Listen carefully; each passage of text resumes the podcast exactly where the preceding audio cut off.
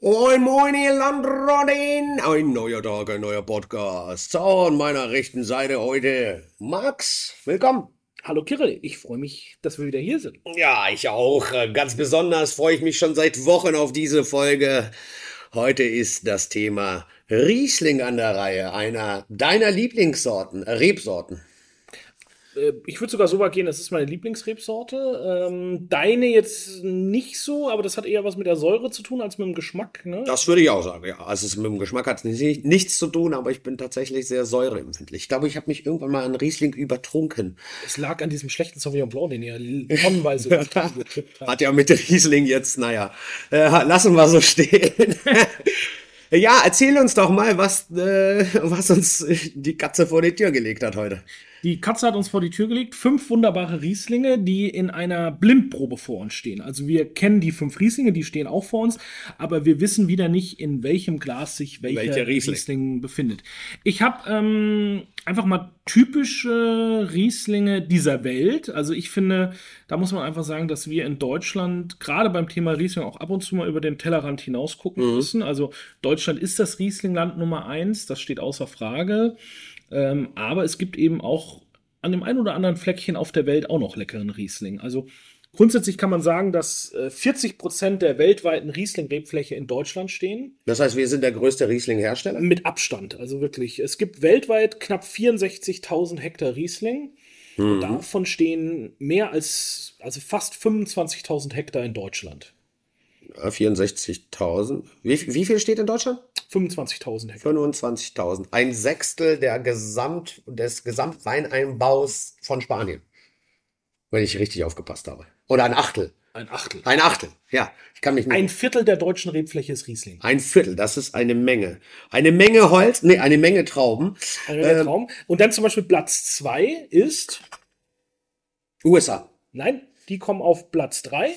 Warte, Platz 2, warte, warte, warte. Ah, Frankreich. Mm, die Platz Warte, warte, ich hab's gleich. Warte, warte, warte, warte, warte, warte, warte. Ich werde es bestimmt. Ne, äh, Österreich. Nee, die kommen erst auf Die kommen erst auf Platz 8 tatsächlich. Okay, dann musst du mir Platz 2 sagen, ich weiß es. Äh, Platz 2 ist Rumänien. Grüß, da wäre ich niemals drauf gekommen, sage ich dir ganz ehrlich. Ich habe auch noch nie rumänischen Riesling getrunken. Vielleicht landet das alles im Rotkäppchen, ich weiß es auch nicht. äh, wir reden über, also Deutschland hat, wie gesagt, knapp 25.000 Hektar Riesling. Dann kommt Rumänien auf Platz 2 mit bisschen mehr als 6.000 Hektar. Dann kommt Wahnsinn. die USA mit 4.500, Frankreich mit 4.000. Australien ist auf Platz 5 mhm. mit ein bisschen mehr als 3.000. Dann kommt die Ukraine. Ukraine baut auch Wein an? Mhm, sehr viel sogar, ja. Ähm, und dann kommt schon China. China, ja. Okay, ich habe auch nicht geglaubt, dass China Tomaten anbaut und die dann bei uns hier in der Dose landen. Also vom Wein habe ich es ehrlich gesagt auch, habe ich so nicht auf dem Schirm. Ja, naja, also es, Riesling, Riesling gehört zu den sogenannten ähm, Nobelrebsorten, die auf der ganzen Welt angebaut werden. Aber ich glaube, weltweit steht kein anderes Land für Riesling wie die Deutschland. Und ich habe eben jetzt heute fünf Rieslinge ausgesucht. Ähm, wir haben zwei deutsche Rieslinge, einen trockenen, einen etwas restsüßen. Dann habe ich einen australischen, einen amerikanischen und einen französischen Riesling ausgesucht. Die sind vor uns blind von Jana im Glas eingeschenkt worden. Also wir wissen nicht, welcher welcher ist. Und ich, wir versuchen gemeinsam heute rauszufinden, ob man Herkunft erkennt, ob man den Riesling, was für Unterschiede er vielleicht auch hat. Mhm. Und so man darf gespannt sein. Was denkst du denn, wo der Riesling herkommt? Also ursprünglich mal. Oh, ja, das ist eine ziemlich gute Frage. Die alten Römer? Nee, das, das waren mal ausnahmsweise nicht die Römer. Das waren mal nicht die Römer. Vielleicht die Georgier? Nee, die bauen doch, die Georgier bauen doch schon seit über 4000 Jahren oder 5000 Jahren. Ja, aber der Riesling ist nicht ganz so alt. Wie alt ist der Riesling? Sag mir mal ungefähr. Ähm, plus, minus ja, 600 Jahre. Dann äh, würde ich sagen, irgendwo Slowenien da die Ecke. Nee, es ist tatsächlich das Rheintal, wo er erstmalig aufgetaucht ist. Man weiß es nicht hundertprozentig. Man weiß auch nicht genau, wo der Riesling oder aus was der Riesling mal entstanden ist. Man hat, also man macht ja, ich weiß nicht, ob du das wusstet oder ob ihr das zu Hause wusstet, man macht bei Rebsorten tatsächlich, eh, kann man ähm, DNA-Tests machen, mhm. von was sie abstammen, also ähnlich wie beim ob man rausfinden will, ob das das eigene Kind ist oder nicht. macht man das eben. Papa Riesling kam zu Mama Riesling. So ungefähr, ja. Man hat einen Elternteil hat man mittlerweile identifizieren können. Das ist der weiße Heunisch, eine sehr, sehr alte Rebsorte, die ähm, für sehr viele unserer heute bekannten Rebsorten verantwortlich Mhm. ist. Und man vermutet, dass es eine natürliche Kreuzung war, ist mit einer anderen Wildrebe und Traminer. Ähm, also man kann es noch nicht hundertprozentig sagen, es gibt ein paar verschiedene Ansätze in diesen DNA-Analysen, aber man ist sich, er ist zum Beispiel 1435 das erste Mal urkundlich erwähnt worden. Da, Aber woher kommt, damals konnten die dann noch keine DNA-Tests machen. Wie haben sie es dann damals? Ja, die DNA-Test, der letzte, also die, diese letzte Bekanntgabe ist von vor zehn Jahren ungefähr. Wie wussten sie denn äh, 1400, äh, dass das ein Riesling ist? Oder haben sie ihn einfach dann so Ja, genannt? wird einfach so genannt. Da, Ah ja. Okay, ja, das ist eine ziemlich spannende Angelegenheit. Also lass uns doch mal äh, beginnen. Ähm, erstes Glas, Nase rein. Na, lass uns doch vielleicht erstmal die Farbe angucken. Sehen wir da schon einen Unterschied? Ja, sicherlich. Die ersten drei Gläser ähm, tatsächlich sehr hell. Fast so ein bisschen grünlich. Ja, grünlich, genau. Ge links würde ich sagen eher gelblich, dann geht's ins Grüne rüber und dann das letzte Glas geht schon ein bisschen ins Gold. Das letzte ist definitiv Gold. Der davor ist ein bisschen intensiver auch. Ähm, also Ja, die Farbe ist unterschiedlich, aber sagt uns noch nicht viel, würde ich sagen. sagt uns noch nicht viel, würde ich auch sagen. Dann halten wir auch mal den Rüssel rein, würde ich sagen. Erstmal Chin Chin. Oh. Mhm. Ach so, komm, wollen wir einmal alle Ich durchrüsseln? würde einmal riechen. Ja. Der erste riecht für mich so ein bisschen, der hat so was sehr Mineralisches, riecht fast so ein bisschen nach nassem Stein. Ähm, Ja, der zweite ist relativ verhalten. Ja. ich rieche Säure. Du wirst jetzt sagen, Säure kann man nicht Kann riechen. man nicht riechen. Hm, Der dritte hat so eine leichte süßliche Komponente mit dabei. Nummer vier. Bin mit dir komplett einverstanden. Nummer vier hat schon fast so ein bisschen was Petrolisches. Milchsäure. Milchsäure kann man doch auch riechen. Also warum erzählst du mir, wir können keine Säure? Natürlich kann man Säure riechen.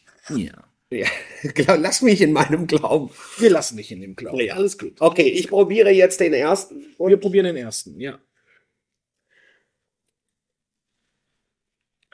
Warum ist Riesling äh, deine Lieblingsrebe?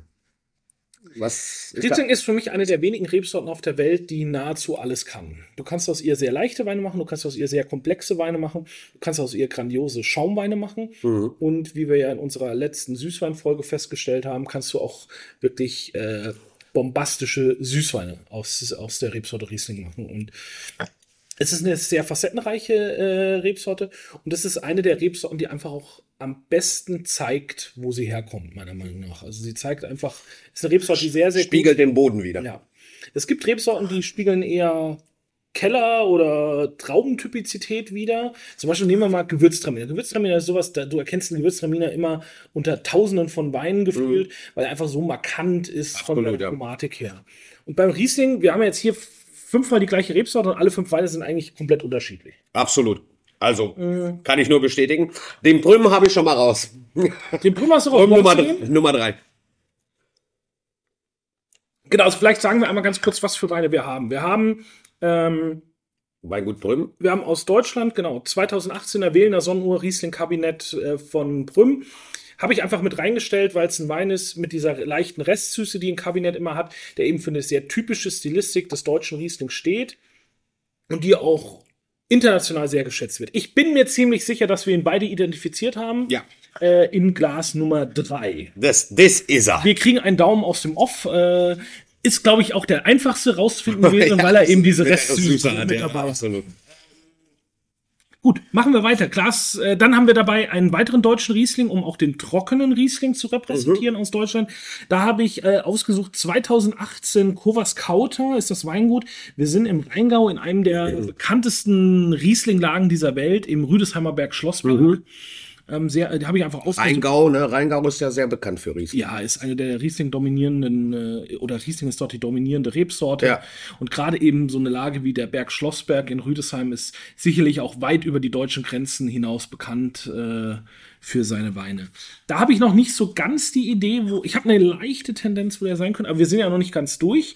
Dann haben wir dabei äh, aus Frankreich, ähm, da findet man Riesling eigentlich nur im Elsass. Deshalb habe ich auch einen elsässischen Riesling ausgesucht, weil es für mich auch ein Wein ist, der eben typisch ist für die Region und ähm, auch zum Elsass gehört. Und da haben wir das Weingut Zint Humbrecht mit dem Kloster und Ur Entschuldigung, Kloster Urban Ronken der Tann. Wir haben noch nicht so viel getrunken, liebe Zuhörer. Aus 2017. Dann habe ich, äh, und dann habe ich noch zwei Übersee-Rieslinge ausgesucht. Der eine kommt aus den USA, ist äh, Chateau Montelena Riesling aus dem Potter Valley. Also wir sind im Napa, Jahrgang 2019 aus Kalifornien. Und wir haben 2015, so mit den ältesten in der Runde, äh, Percival Riesling de Conturius aus dem Eden Valley in Australien. Ja, das ist tatsächlich gar nicht so einfach, äh, äh das richtig einzuordnen.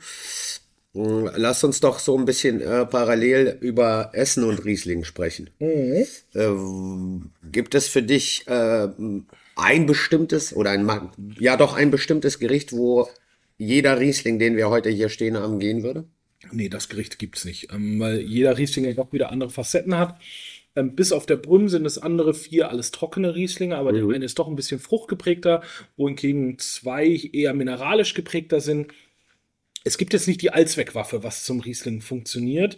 Ähm, generell äh, kann man sagen, in der Regel funktioniert Riesling mit Gerichten, die oft eine leichte Schärfe haben, die oft aus der asiatischen Küche. Also auch die Säure dann, die, die Riesling mit sich bringt? Oder diese Mineralität und Säure verbunden? Gepaart mit der Frucht noch, die noch dazu kommt. Ja. Das ist ja oft eine sehr exotisch oder so ja. steinobstlastige Frucht in Sachen von reifen Aprikosen, reifen Pfirsichen. Das ist, sind eben so typische Riesling-Aromen. das funktioniert einfach sehr gut mit dieser Küche. Mhm. Mm, aber dann natürlich auch, wenn wir nach Deutschland schauen, ne, ähm, ganz in die klassische Küche, das größte Riesling-Anbaugebiet der Welt zusammenhängt, ist die Pfalz. Mhm. Und jetzt stell dir so einen Pfälzer Saumagen vor mit Leberwurst und äh, so ein bisschen Kartoffelbü und ein bisschen. Ja, sowas kannst du doch immer. Du, du könntest doch mal sowas kochen für uns. Boah, so, das kann ja auch kein Pfälzer Saum. Also Pfälzer Saumagen kaufst du Brezeln in der Pfanne. Da muss jetzt, kein, muss jetzt kein Hexenwerk draus machen. Kartoffelpüree kannst du ein gutes machen. Sauerkraut kriegst du, glaube ich, auch ganz gut hin. Das kriegen wir alles hin. Ja, das, oh, das ist mal lecker. Oder halt so eine deftige Küche, ne? Also Riesling kann schon deftig. Ähm, wenn ich jetzt ans Elsass denke, auch so ein, so ein Zander auf Rahmkraut, äh, irgendwie Rahmen Rieslingkraut. Mhm. Oder aus meiner Heimat Bratwürste mit, mit Sauerkraut ja, und so. Das, das, das Aber dann wirklich die Säure mit der Säure. Das ist wahrscheinlich, weil es eine andere Säure ist, ne? Weil ich, ich habe ja immer so, ich habe immer so meine Zweifel, da unterhalte ich mich immer wieder gerne mit dir darüber, dass man Säure mit Säure verbindet. Aber ist es dann der Punkt, äh, dass man sagt, weil es eine unterschiedliche Säure ist, dass es sich dann, ich sage mal, ausbalanciert?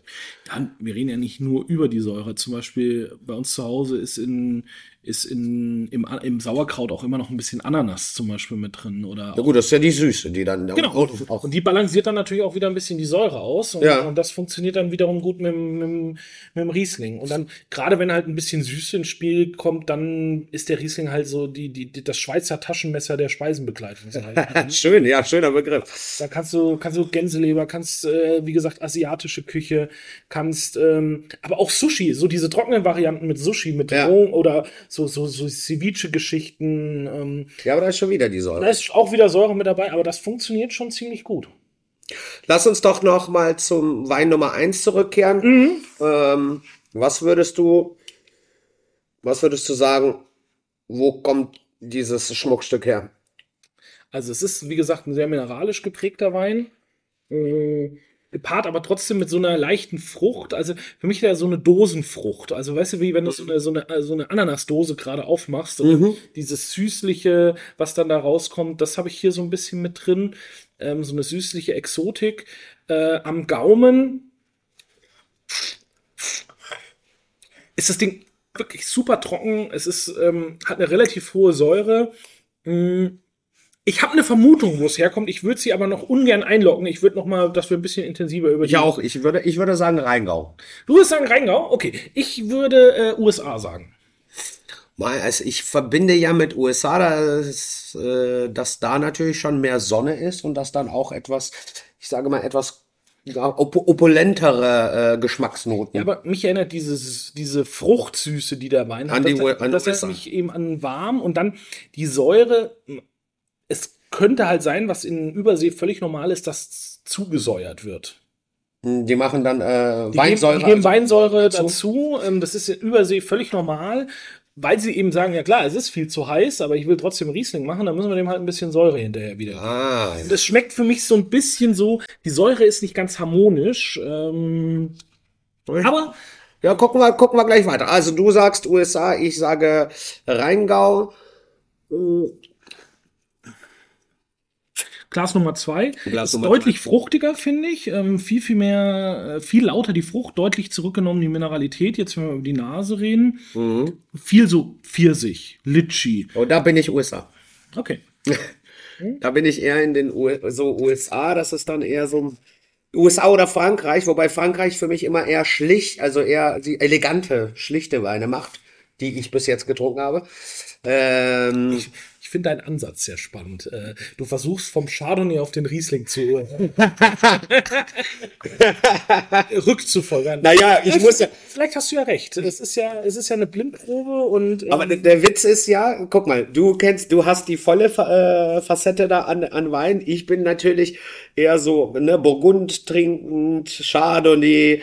Ich muss dieses Wissen, ich habe dieses Wissen nur und muss eben aus dem Wissen, was ich habe, mir das jetzt hier zusammenbasteln. Du hast ja viel, viel mehr Wissen als ich. Aber irgendwoher muss man es ja nehmen. Und ich versuche, ja ich versuche, ich versuche ja aus der, aus der Logik heraus und das, was ich kenne.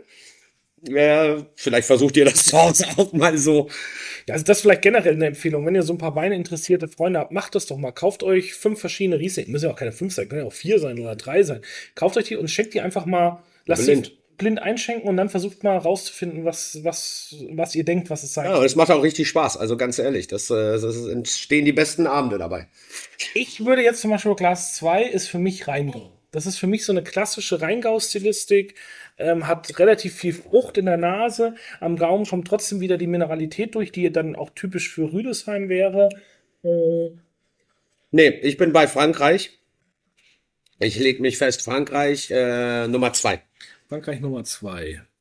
Äh, wir kriegen noch keine. Wir kriegen noch keine Rückmeldung von. Wir gucken ins Off rein, aber nee, nee, wir haben ja, wir, wir gehen auch erst einmal durch. wir gehen noch einmal durch. Also den Brüm haben wir, glaube ich, safe. Brüm ist safe. Brüm- Nummer drei ist Brüm. Okay. Brüm ist safe. Also Eins hatte ich gesagt äh, Rheingau, zwei habe ich gesagt Frankreich äh, aus, äh, aus dem Elsass. Jetzt haben wir fünf und sechs. Machen wir. 4 und 5. Wir Achso, ja, vier und fünf. ziehst du schon ein Glas doppelt, aber. Das macht der Riesling aus mir. Hier spricht der Riesling aus mir. Hm.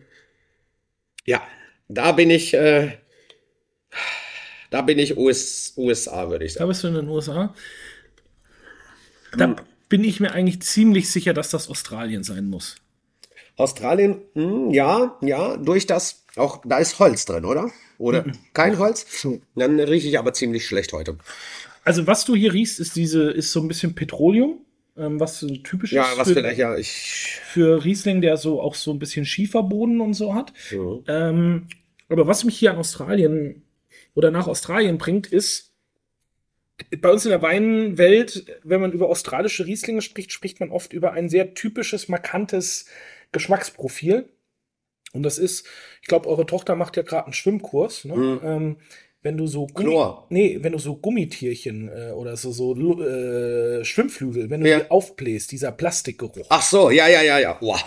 Ja, echt, riechst du das da raus? Ja, riechst du raus. Gepaart eben mit dieser rauchigen, salzigen Ja, ich Mineralität. rieche das Rauchige für mich. Also ich nehme heute tatsächlich, kann ich nicht so gut riechen heute, aber ich rieche diese Rauch, ra- rauchige Nuance und die verbinde ich dann wiederum mit äh, den Vereinigten. Okay, du bist in den USA, ich bin in Australien. Und dann bleibt bei mir ja nur noch Australien über. Ja, und bei mir bleibt Frankreich übrig. ähm, Elsass hat für mich ähm, immer so eine, ja, so eine barocke Stilistik fast so ein bisschen. Ähm, sehr konzentriert, sehr reif. Das ist jetzt ein 2017er von Weingut Zint Humbrecht äh, aus der Lage äh, Clos Saint-Hün. Äh, Quatsch, nicht Clos Saint-Hün, äh, Clos St. Urban, Entschuldigung. Äh, Rankende Tannen. Äh, Clos Saint-Hün wäre ein Paraderiesling von Drimbach, von einem anderen Weingut aus dem Elsass. Äh, Auch einer der größten Rieslinge dieser Welt. Ähm, und ich finde das sehr reif, ich finde das sehr konzentriert. Ähm, und das steht für mich immer so ein bisschen fürs Elsass. Ähm, wenn du dich an unsere Süßweinfolge erinnerst, da haben wir auch immer mal über Botrytis gesprochen. Mhm. Und das riecht fast für mich so ein bisschen nach einem trockenen Botrytis. Was ich ja als Butaris be- betitelt habe. ja, weil du halt immer an Fett und Butter denkst. Immer Butter, Butter, Butter. Fett. Ja, Butter ist ja kein Fett. Butter machen wir dann. Ich habe dir ja schon versprochen, du gehst heute mit mir durch die Riesling-Hölle. zur Belohnung kriegst du nächste Woche eine Chardonnay-Folge. Yes! Da freue ich mich ja. Das, das freut mich sehr. Das ist doch ein guter Deal. Das können wir öfter so machen. Also, ich hatte jetzt gesagt, äh, Nummer 4 USA, Nummer. Äh, Nee, Nummer 4 war es. nee, USA und das ist Australien, Nummer 5 bei mir. Ah ja, okay. So rum hatte ich's. Und äh, Frankreich war bei mir Nummer 2 und Rheingau Nummer 1. Jetzt wollen wir, wollen wir versuchen. Ja, ich kann ja noch mal meins sagen. Für mich ist Nummer 1 ähm, USA. Nummer 2 war für mich Rheingau. Nummer 4 war für mich Australien. Und Nummer 5 war für mich Frankreich. Ich glaube, bei der letzten Blindprobe hatte ich 100 von 100. Ne, da war ich Ja, wollen wir mal gucken. So, äh, Frau aus dem Off. Glas Nummer 1. Eins, Rheingau, Rheingau. Echt? 1-0 für mich. okay. Das ist doch nicht Rheingau. Da, hier will, also hier herrscht. Äh, Nee, überhaupt nicht. Du kannst, du bist einfach nur ein schlechter Verlierer. Ich habe hier einfach mal blind getroffen, weil auch ein blindes Huhn findet mal ein Korn. Äh, Nummer zwei hatte ich gesagt. Hast du Frankreich? Habe ich Frankreich gesagt? Nein, ich habe verloren. Was hast du gesagt? ja, für mich war das Rheingau. Für dich war das das. ist das USA. Äh, dann bin ich ja schon bei den anderen falsch. Gut, aber du hast zumindest schon mal einen richtig. Ich bin noch bei null. Naja, das wird ja bei dir, du holst ja wie immer dann am Ende auf. Nee, du hast ein. Prüm hast du auch erkannt. Prüm Okay, war also- Nummer drei, das stellen wir so fest. Also steht's 2-1. 2-1. Okay. Dann, Glas Nummer 4 habe ich gesagt Australien und du hast USA. ich habe USA gesagt, ne? Australien ist Australien. richtig. 2-2. Ja gut, dann ist er, der, der gewinnt er ja wieder. Und? Ja, und dann 5 ist Elsass. Habe ich doch gesagt, auf den letzten Meter überholst du mich. Aber trotzdem. Aber hier vorne, äh, ja. d- das, das wurmt mich jetzt. Auch schön. Ich finde das gut, dass du auch mal nicht alles triffst. Das macht dich aber umso charmanter. Das macht es jetzt vielleicht auch mal für unsere Zuhörer ehrlich zu Hause, dass wir, auch nicht, dass wir wirklich nicht wissen, was wo drin ist. Ne? Ja, ich finde, ich finde das mal spannend, dass ich mal tatsächlich äh, mal eingetroffen habe. Ich ich habe keine Ahnung warum, aber ich musste sofort, als ich daran gerochen habe, musste ich sofort an Rheingau denken. Ich glaube, es lag auch daran, dass ich in meiner Vergangenheit sehr viel aus dem Rheingau getrunken habe. Und dadurch sich das vielleicht Ich setzt. muss gestehen, ich trinke sehr wenig Rheingau. Es ist für mich ähm, nicht meine Lieblingsregion. Es ist eine sehr klassische Region. Ähm, aber es ist für mich, weißt du, so eine Region, wo in Deutschland im Moment sehr wenig passiert. Ich finde es, äh, die, die haben sich ein bisschen vielleicht zu lange auf ihren Lorbeeren ausgeruht, so ein bisschen. Ich finde es fast ein bisschen langweilig, muss man sagen, den Rheingau. Ähm, was sagst du denn zu dem amerikanischen Riesling in Glas 2? Weil das ist ja doch so eine Nummer, das hat man jetzt auch nicht so häufig im Glas. Da muss man zum Beispiel auch sagen, da habe ich ja das Chateau Montelena ausgesucht. Ähm, da wissen viele gar nicht, dass die Riesling machen. Dieses Weingut ist sehr, sehr bekannt für seinen Chardonnay ähm, und für seinen Cabernet. Ähm, der Riesling wird wirklich in verschwindend geringen Mengen produziert und äh, wir haben dieses Jahr eine Zuteilung von sechs Flaschen bekommen von dem Wein und äh, Ich muss gestehen, ich, äh, ganz ehrlich, du weißt ja, wie ich mit der Säure bin, aber ich finde, hier ist die Säure gut angebunden. Das ist mir nicht, es ist mir, ja, es ist, zieht noch so ein bisschen nach beim Abgang. Aber ich finde es nicht unangenehm. Da finde ich den Rhein, aus dem Rheingau finde ich unangenehmer von der Säure. Daran erkenne ich auch eigentlich, würde ich jetzt fast behaupten, den Rheingau, weil der hat immer sehr viel Säure für mich. Aber hier finde ich das angenehm. Es ist ähm, ein Wein, den ich äh, tatsächlich zu irgendeiner Speise ein Gläschen auch trinken könnte. Ich habe den Wein mal blind, äh, so eine Winzer- und Weinhändlerrunde hier bei uns im Kirchfels eingeschenkt. Die sind ausgeflippt. Der, der eine Weinhändler, der ist aufgesprungen, der hat gesagt, das darf nicht so schmecken, das schmeckt so deutsch. also, da bin ich ja auch gerade reingefallen in die, in die, in die Nummer. Ähm, Das Wirklich? schmeckt, aber was meint, meint er damit, dass es zu deutsch schmeckt, dass das. ja, dass du halt in den USA so einen perfekten perfekt- deutschen Wein erzählen Ah, kannst. okay, okay, okay. Ähm, ich finde es unglaublich gut. Eh, Mich ärgert es wirklich gerade ein bisschen, dass ich den Wein nicht erkannt habe. Ähm, Das ist ja nicht schlimm. wenn man mal ein bisschen was über Chateau Montelena äh, hören will, kann ich euch einen sehr schönen Film empfehlen. Äh, heißt Bottle Shock. Mhm. Ähm, da geht es um das berühmte, da reden wir vielleicht nächste Woche bei der Chardonnay-Probe noch ein bisschen drüber, über das berühmte Judgment of Paris Tasting, ähm, wo die, wo die amerikanischen Weine zum ersten Mal die großen Bordeaux und Burgunder geschlagen haben in einer Blindverkostung. Das war im Jahr 1976, hat die ein Journalist organisiert, Stephen Spurrier, der leider vor zwei Jahren gestorben ist. Und da hat Chateau Montelena tatsächlich mit dem Chardonnay diese Verkostung gewonnen. Deshalb ist es eben, jeder kennt dieses Weingut für, für sein Chardonnay, aber ich finde den Riesling fast noch ein bisschen besser. Und da muss man jetzt sagen, wenn man ihn bekommt, also es gibt kaum Mengen davon, ähm, kostet es auch echt relativ wenig Geld. Was kostet sowas im Durchschnitt? Endverbraucher 30 Euro. Oh ja, das ist aber sehr fair. Ja. Und was heißt, gibt nicht so viel? Das heißt, kennst du ungefähre Zahlen? Ich habe versucht, was rauszufinden über die Zahlen. Ähm, gibt nichts, was ich gefunden habe. Es sind wenige tausend Flaschen. Okay, ja, das ist tatsächlich sehr. Also ich weiß, dass die Mengen, die nach Deutschland kommen, sehr, sehr gering sind über den Importeur. Ähm, und wie gesagt, wir haben dieses Jahr eine Zuteilung von sechs Flaschen bekommen und äh, Ja, das ist dann schon im Vergleich, äh, Ja. wenn es so wenig produziert wird, eine, äh, sehr wenig. Äh, kommen wir auf Nummer drei, JJ. Hatten wir, äh, haben wir ja sofort, sofort raus. Gut, das war nicht schwer, weil natürlich das der einzige mit Restsüße ist. Ne? Genau. Die anderen vier sind komplett trocken ausgebaut. Ne?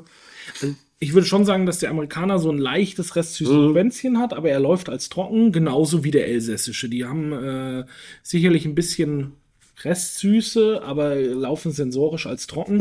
Wohingegen bei Prüm, es ist ein Kabinett äh, aus der Wählener Sonnenuhr 2018, ähm, da haben wir eben diese spürbare Restsüße und dann ist es, wenn du reinriechst, ist es einfach noch ein typischer Prüm. Ja. Da haben wir ja auch in unserer Süßweinfolge schon drüber gesprochen. Das ist einfach Prüm und das ist lecker Da kann man so. und das kann man einfach wegtrinken. das ist richtig lecker. Das ist richtig lecker. Glas Nummer vier. Da bist du eben, wie gesagt, so bei 35, 40 Euro. Da Ja, muss man immer genau. gucken, was man online bekommt. Vielleicht kurz Wein Nummer 1, Kovas Kauter. Relativ ja, ein kleiner Biobetrieb im, im Rheingau. Mhm. Ähm, sitzen in Rauental, machen aber eben auch ein bisschen was in Rüdesheim. Sehr, sehr, ich finde immer noch so ein bisschen unterm Radar. Ich sehe es komischerweise international mehr als in Deutschland. Ähm, das finde ich ganz spannend. Mhm. Ähm, ich mag die Rieslinge eigentlich ganz gerne und äh, ist äh, Bio, Bioland sogar und ähm, Kostet, weißt du? äh, auch so 35. Oh, doch schon, schon ein bisschen. Ja, wir, also sie sind kein VDP-Mitglied, aber das wäre ein großes Gewächs, wenn sie VDP-Mitglied Ah, wären. okay. Das ist, äh, ja, tatsächlich, tatsächlich ist mir der zu spitz. Also zu spitz von der Säure, das ist nicht so, ja, das ist einfach nicht meins. Mhm. Ähm, da bin ich ja eher beim, bei dem äh, Amerikaner, äh, beim Prüm natürlich. Und ja, die letzten beiden, da muss man eben, lass uns doch äh, Glas Nummer vier noch mal sprechen. Ich musste erst den Brüm leer trinken. Den hebe ich mir für, für den letzten Schluck auf. Ja, ist ja noch eine halbe Flasche. Ja, Glas Nummer 4 ist eben Australien und wie ich schon gesagt habe, für mich typisch Australien. Dieses, wir sind im Eden Valley, also ähm, viele kennen vielleicht das Barossa Valley für seine Rotweine. Ähm, das Eden Valley ist der höhere Teil angrenzend an das Barossa Valley. Wir reden hier so über 450, 500 Metern über dem Meeresspiegel. Und wir sind beim Weingut Percival und das ist eine der kühlsten Ecken in Australien für Weinbau. Und da ähm, haben eben deutsche Auswanderer, haben dort schon in 1800, warte mal, es steht sogar auf der Flasche, 1847 haben die dort angefangen, Riesling anzubauen. Das ist ein Weingut, was ausschließlich Riesling erzeugt. Oh. Es gibt nichts anderes. Und ähm, alles aus einem Weinberg. Das Ganze ähm, 2015? Ist Jahrgang 2015, genau. Wow. Der, der Weinberg ist 1965 gepflanzt und ähm, den Riesling haben wir zum Beispiel gerade bei uns im offenen Ausschank, weil, wie ich habe es ja eingangs gesagt, wir müssen, glaube ich, gerade als Deutsche, was das Thema Riesling angeht, auch so ein bisschen über den Tellerrand hinausschauen. Es ist eine sehr typische Stilistik für einen, Austra für einen Eden Valley Riesling. Also das ist, wenn du den in so eine, in so eine Verkostungsrunde von, für, für eine Sommerprüfung stellen würdest, ist das, das musst du erkennen. Also das ist für mich so ganz markant. Ja, es ist, finde ich auch, dass es ein sehr markanter Riesling ist. Dort, also jetzt wird er ein bisschen wärmer im Glas, jetzt kommt auch die Säure stärker raus. Aber vorher habe ich so ein bisschen, muss an Mandeln denken. Also so in der Schale noch dieses, in der Nase dieses leicht bittere, was man, wenn man so ein bisschen was leicht Bitteres hat er. Wie, wie gesagt, für mich immer sehr zitrisch auf der einen Seite und dann eben diese Plastiktierchen. Ja, ich finde diesen Vergleich so krass. Aber ja, kann durchaus sein. Es gibt einen sehr lustigen, äh, es gibt eine Doku über, über junge Master oder angehende Master Sommeliers in den USA, das heißt SOM, mhm. ähm, oder die Dokumentation heißt SOM. Und da geht es auch um australischen Riesling. Wo läuft die? Netflix? Kriegst du auf Netflix und auf Amazon Prime und so. Ja, ja. Ähm, also wenn man mal sich ein Fläschchen aufmachen will, mal angucken, macht Spaß. Es gibt mittlerweile drei Teile davon. Ähm, die zwei und drei sind okay. Sind Der erste war wie immer. Der erste war wirklich cool. Und da beschreibt der eine Sommelier das äh, so ein Geruch von so einem Riesling wie, äh, wenn du dir einen neuen Gartenschlauch kaufst und den das erste Mal äh, Krass, ja. aufrollst. Und ähm, ich finde das sehr passend und eigene Riesling-Stilistik, aber sie gehört zu dieser Riesling-Welt und ähm, das sehe ich auch so ein bisschen immer als unsere Aufgabe hier im Kindfels, eben unseren Zuhörern auch oder unseren Gästen die ganze Weinwelt zu Die Vielfalt einfach auch, ne? Das genau. finde ich gut. Und unser letztes Glas Achso, äh, den Riesling aus Australien gibt's, ähm, der kostet plus minus 40 Euro auch. Äh, gibt es, äh, der Importeur dafür wäre die Firma Teesdorf. Ähm, mit hm. denen hatten wir auch schon mal das ein oder andere. Aber kriegt man dort. Den Jahrgang nicht mehr, sondern eher aktuellere Jahrgänge. Ja. Ähm, genau, letztes Glas, da sind wir jetzt im Elsass bei der Domain Zintumbrecht. Für mich einer der absolut führendsten Betriebe im Elsass. Ähm, Olivier Zintumbrecht ist Master of Wine und einer der absoluten Pioniere, wenn es um biodynamischen Weinbau mhm. geht. Ähm, hat tolle Bücher über Biodynamie geschrieben, berät viele Weingüter auch dahingehend und äh, ich bin sogar in einem seiner Bücher erwähnt. Ja? Mhm. Warum? Weil ich ihm wohl mal äh, eine sehr äh, vortreffliche äh, Begleitung zu seinem Wein äh, serviert habe. Wir haben auf dem Söberg tatsächlich einen Weinabend mit ihm gemacht. Und da hatten wir im Hauptgang einen seiner Top-Gewürztraminer, auch wirklich schön gereift, 2001, mit einer ordentlichen Süße wirklich auch. Und mhm. dazu haben wir Rinderfilet Rosini gemacht im Hauptgang. Und das, da, da, schreibt er in dem Buch eben von, von dieser Erfahrung und dass ja. man eben äh, elsässische Weine durchaus auch in die in, äh, auch im, nicht nur im Dessert. Genau, auch zum Fleisch machen kann. Ja. Ja, was total spannend ist, ne? Genau, hier jetzt, und das war für mich eben typisch Elsass, wenn ich da reinrieche. Elsass ist so ein bisschen barock. Also das ist relativ opulent, das ist fett. Es gibt mittlerweile auch andere Stilistiken im Elsass, aber wenn ich Elsass bestelle, dann will ich genau das haben. Also das ist für mich konzentriert. Du gehst schon zum Prüm zurück, ich merke das schon. ja, ich freue mich auf den letzten Schluck. Mm, super opulent. Ähm, das ist jetzt Jahrgang 2017. Ähm, findet man noch bei dem einen oder anderen Weinhändler. Das ist jetzt mit Abstand der teuerste Wein in der Verkostung. Was kostet er? Je nach Händler zwischen 70 und 100 Euro. Ja, das ist mal eine Ansage. Wie jetzt bei Riesling ähm, Lagerfähigkeit, die können schon alle was ab, oder? Ja, da sind wir ja wieder bei dem Thema, was man aus der Küche kennt. Säure. Säure und bei manchen waren ja auch noch Zucker dazu. Mhm. Das sind sehr gute Konservierungsmittel. Äh, und ähm, trockene Rieslinge können auch gut reifen. Also 10, 20 Jahre bei einem großen mhm. Riesling überhaupt gar kein Problem. Mit Süße. Vielleicht sogar länger. Also ich habe schon, also mein ältester Riesling, den ich mal verkostet habe, war 1921. Ui. Ähm, das funktioniert. Also die können das. Also Süße gepaart mit Säure ähm, Eine Frage habe ich jetzt, gucke ich mir die Flasche gerade an und äh, jetzt so ein äh, Rheingauer hat jetzt einen Drehverschluss. Kann man den dann auch so lange liegen lassen mit dem Drehverschluss? Das ist ja immer die, die Gretchenfrage. Ne? Ja. Ähm, es muss Winzer, drüber geredet werden. Die Winzer, die Schraubverschluss benutzen, sagen natürlich ja. Ja. Ähm, die Winzer, die Korken benutzen, sagen natürlich, dass Korken das Beste ist. Ja. Ähm, es ist Was sagst du denn? Es ist ein anderer Stil, wenn du unter Schraubverschluss reifst. Es, wird, es ist deutlich reduktiver, du hast weniger Sauerstoffeinfluss, die Weine behalten mehr Frische. Mhm. Aber du hast auch weniger Entwicklung, sage ich mal, in der Flasche. Also es ist so, was du halt auch willst für deine Weine. Es gibt ein sehr, ein Weingut, was ich sehr schätze aus Rheinhessen, Johannes Gunderloch. Äh, äh oder das Weingut Gunderloch mit äh, Johannes als Kellermeister und Eigentümer. Ähm, Johannes Hasselbach, der füllt alle, auch alle GGs unter Schraubverschluss und er sagt, es ist für meine Weine einfach so wie ich es haben möchte. Ähm, ich persönlich bin bei einem großen Riesling aber schon eher beim Korken. Mhm. Weil er dann auch deutlich mehr atmet, sich besser entwickelt. Ja. Das finde ich gut. Das finde ich sehr gut. Zum Beispiel so ein Riesling, den man so, so easy drinking zu Hause mal aufmacht, da ist der Schraubverschluss vollkommen in Ordnung. Also ja, natürlich. die getrunken werden sollen. Das meine ich eben auch. Ich finde eben auch zum Lagern, dass, äh, dass das mit dem Korken. Außerdem, ich weiß nicht, dieses Gefühl auch noch mal beim, nachher beim ich, ich finde, das gehört einfach irgendwie zu diesem Erlebnis dazu. Das ist ja immer so ein bisschen das Argument, dass das Gefühl dazu kommt, ähm, mir persönlich ist es eigentlich wurscht. Äh, das Endprodukt unter dem Solange Verschluss schmeckt. muss schmecken. Das muss schmecken. Ja, äh, was würdest du so als äh, Schlusswort für unsere äh, wunderbaren Zuhörer äh, heute vor, verform, verform, nein, form, formulieren, so rum, das war Formuliert. Äh, trink mehr Riesling. Irgendwie sagen wir das, sagen wir, da ja zu ihr. Zu Also generell muss man sagen, trinkt einfach noch mehr Wein. Nein, ähm, Riesling ist eine sehr vielseitige Rebsorte, ähm, wird oft so ein bisschen verpönt aufgrund der Säure. Also das ist, merken wir hier im Restaurant auch immer, ja, äh, wir hätten ja eine Weinempfehlung, alles außer Riesling, weil wir mögen keine Säure, aber wir nehmen Sauvignon Blanc aus Neuseeland. Ein Paradoxon. Ein Paradoxon, genau, nein. Also äh, Riesling hat unglaublich viele Facetten. Äh, Riesling kann unglaublich viel Spaß machen.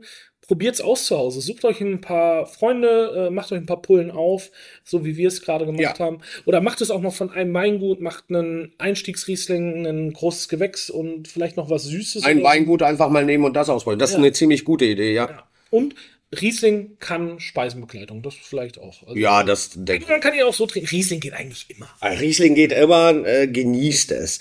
Ähm, ja, äh, vielen Dank, Max, für äh, diesen aufschlussreichen äh, Podcast mit Riesling. Mir hat's tatsächlich geschmeckt. Du gehst jetzt, äh, wie heißt dein Stoff, was du immer nimmst? nee, nee, nee, nee, nee, das geht tatsächlich heute. Ja. Ja, also ganz erstaunlich. Bis auf den äh, Rheingau-Riesling haben mir mh, die anderen vier tatsächlich geschmeckt, sehr unterschiedlich. Und mit der Säure geht's auch. Vielleicht sollte ich doch wieder anfangen, Riesling zu trinken. Ich liebe es, wenn ein Plan funktioniert. Ja, vielen, vielen Dank, Leute, äh, fürs Zuhören. Ähm, äh, geht zu eurem Weinhändler des Vertrauens und äh, macht mal so eine Verkostung mit Riesling. Genau, oder kommt zu uns, wir haben immer viel Riesling da, man kann bei uns viel trinken. Ansonsten äh, wisst ihr, lasst ein Like da, kommentiert, So ist es. folgt uns und dann hören wir uns nächste Woche wieder. So ist es. Liebe Freunde, viel Spaß im Glas.